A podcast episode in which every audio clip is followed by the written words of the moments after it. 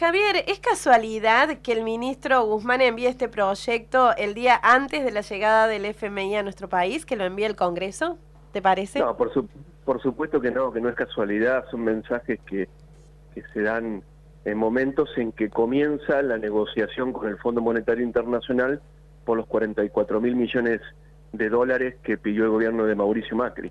Así que no es, no es casualidad para nada, tampoco es casualidad que se hayan hecho anuncios en el día de ayer respecto a cómo se actualizarán las jubilaciones, eh, que eso también es un dato importante de la jornada de ayer, porque sabemos que el fondo siempre está pendiente de eh, lo que sucede en materia fiscal eh, y las jubilaciones, el pago de jubilaciones es una erogación importante para el fisco nacional, así que ninguna de estas dos anuncios que se hicieron en el día de ayer son casualidad, lo que tiene que ver con con el sostenimiento de la deuda y la necesidad de, fortalecer el, rol del Congreso de la Nación en eh, lo que tiene que ver con eh, materia de endeudamiento me parece muy importante, no solamente por la llegada del fondo, sino también a futuro. Eh, ¿Por qué? Porque si vemos un poco la historia, Susana, de lo que ha sucedido con el endeudamiento, es que la mayoría de las veces el endeudamiento ha sido poco transparente en cómo se ha llevado adelante, eh, tenemos el caso de, de, lo que sucedió en el último gobierno con eh, Macri y Caputo. Caputo, un hombre que venía de las finanzas, que produjo un endeudamiento muy irresponsable en moneda extranjera, eh, incluso favoreciendo a fondos con los que él tenía vinculación en su actividad privada, como es el caso del fondo BlackRock. y después lo que sucedió con el Fondo Monetario. Recordemos que el Fondo Monetario le prestó al gobierno de Mauricio Macri 44 mil millones de dólares y un poco fueron para sostener al gobierno en sus últimos eh, en sus últimos meses y también eh, permitirle eh, iniciar la carrera por la reelección a Mauricio Macri. Así que me parece que, que estos tipos de endeudamientos se discuten en el Congreso, fortalecer el rol del Congreso para endeudamientos en monedas que no son la no es la que emite la Argentina, porque el proyecto de ley no se conoce en, particular, pero se habla del endeudamiento en moneda extranjera bajo legislación no nacional. Así que eh, es, es bienvenido, me parece, este tipo de iniciativas, que por supuesto tiene que ver con la llegada del fondo también. Javier, te lo pregunto como economista, pero también te lo pregunto como en tu rol de comunicador, ¿no? ¿Considerás también eh, al ministro Guzmán como un, como un tiempista? Por si lo hablamos en, términos hasta incluso futboleros, ¿no? Eh, en esta cuestión, ¿no? De, de, estos anuncios en momentos claves, puntuales, teniendo en cuenta que fue un ministro que, que viene siendo muy, muy criticado, una cartera muy criticada. Sin embargo, el ministro siempre se lo ha mostrado cauto con este tema, no salir a contestar, pero sí, por ejemplo, con, con, esta, con este envío de esta ley, ¿no? En un momento particular en donde estamos en, la previa a la llegada del FMI. Bueno, al ministro se lo ha criticado muchas veces por la lentitud eh, eh, desde la oposición y de los grandes medios de comunicación. Yo creo que se ha trazado un escenario, eh, ha trazado un camino para llevar adelante las negociaciones y la verdad que es un ministro que no estamos acostumbrados los argentinos. Es un ministro de un perfil muy bajo, eh, con, mucha paciencia para explicar en las conferencias de prensa cuál es el, camino que, tiene pensado llevar adelante, eh, con mucho cuidado en las palabras que utiliza eh, y sin, sin grandes eslóganes ni, ni, anuncios. Por eso por ahí a lo que nosotros estamos acostumbrados sale un poco del molde el ministro Guzmán.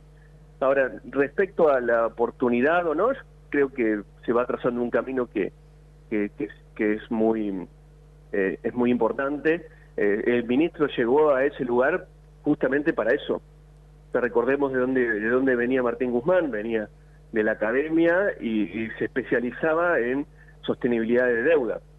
O sea que es un lugar en el que se lo puso justamente y también con el aval y el respaldo de, de Stiglitz que es eh, su mentor, eh, se lo puso ahí para hacer lo que está haciendo. Así que eh, el camino que se, se va trazando hasta ahora lo va cumpliendo y, lo que siempre pasa en los medios de comunicación es que, y con los mensajes que se dan, que cuando renegoció la deuda con los privados, el ministro era Messi y hace 15 días cuando se le dispararon los dólares paralelos era el peor del mundo. Eh, yo creo que ni una cosa ni la otra. Eh, es un buen técnico, me parece, que está aprendiendo de política también y por ahí lo vemos con esto de los tiempos y los mensajes que se dan a la comunidad financiera. Javier, precisamente en esto del estilo particular del ministro y esto que hablabas recién, que de repente se lo empezó a demonizar, más allá de eso, lo está logrando disminuir la brecha cambiaria, aunque casi nadie confiaba en eso, eh, evitando una corrida parece que está logrando lo que nadie creía que iba a lograr. ¿Cómo crees que lo está consiguiendo? No, yo creo en primer lugar me parece que lo está consiguiendo porque revierte las medidas que habían sido ideadas por el presidente del Banco Central. Las medidas de mayor restricción en el mercado de cambios, de, más trabas para acceder a los dólares paralelos, como este contado con liquidación. redoblar el cepo fue una mala decisión que se tomó en septiembre y el ideólogo de esa decisión eh, fue Miguel Pese. Me parece que después eh, vimos los resultados, eh, creo que hablamos en su momento de que eso iba a hacer disparar los dólares paralelos y aumentar la brecha, porque lo que generaba es aún menos oferta en el mercado y mayores restricciones, entonces más presiones sobre los dólares eh, paralelos. y lo que, lo que sucedió es que se revirtió eso y el ministro no solamente permitió más operaciones en el contado con liquidación, sino lo que, hizo fue emitir deuda en dólares para crear otro instrumento distinto al contado con liquidación para aquellos fondos eh, de inversión que aún estaban en pesos y estaban buscando cambiar la moneda y salirse de, la moneda nacional, tuvieran una opción. Por supuesto que tiene un costo esto. Eh, el costo es dolarizar parte de la, de la deuda, de la nueva deuda emitida. Eh, y también no solamente dolarizarla, sino aquella deuda en peso que emitió el ministro se ajusta, que es, eh, se ajusta por la devaluación, que son los títulos de deuda en bonos eh, dólar linked que también se emitieron la semana pasada. el costo es ese. Recordamos que estamos en comunicación telefónica. Se logró parar la corrida. Claro, sí, sí, sí, quedó bien claro. Recordamos que estamos en comunicación telefónica con el economista Javier Vincent. Bueno, Javier, el ministro además eh, habló ¿no? de adelantar en los consensos alcanzados durante el encuentro del G20 en cuanto a una ampliación de los derechos especiales. ¿Qué son esos derechos especiales?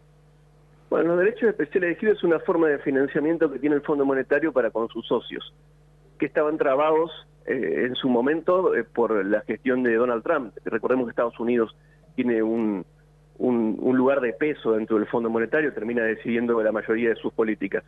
Eh, como los derechos especiales de giro, en el momento de la pandemia se habló de ampliar el financiamiento a todos los socios para afrontar los gastos que tenía la pandemia, de expansión de fiscal fundamentalmente, de la expansión del gasto público. Eh, Donald Trump trabó esos derechos porque también implicaba beneficiar a eh, socios del fondo que no quería, por ejemplo el caso de China. Ahora, con la llegada de Biden a la Casa eh, a la Casa Blanca cambia un poco la situación y a aquellos países que están necesitando eh, financiamiento, están necesitando dólares, seguramente van a presionar por aumentar estos derechos especiales de giro, eh, por, por, otorgar esos derechos especiales de giro. Así que se abre todo, en, el mundo de las finanzas internacionales se abre un panorama distinto, me parece, a partir de la llegada de Biden, y vamos a ver este tipo de, de pedidos de los socios del Fondo Monetario.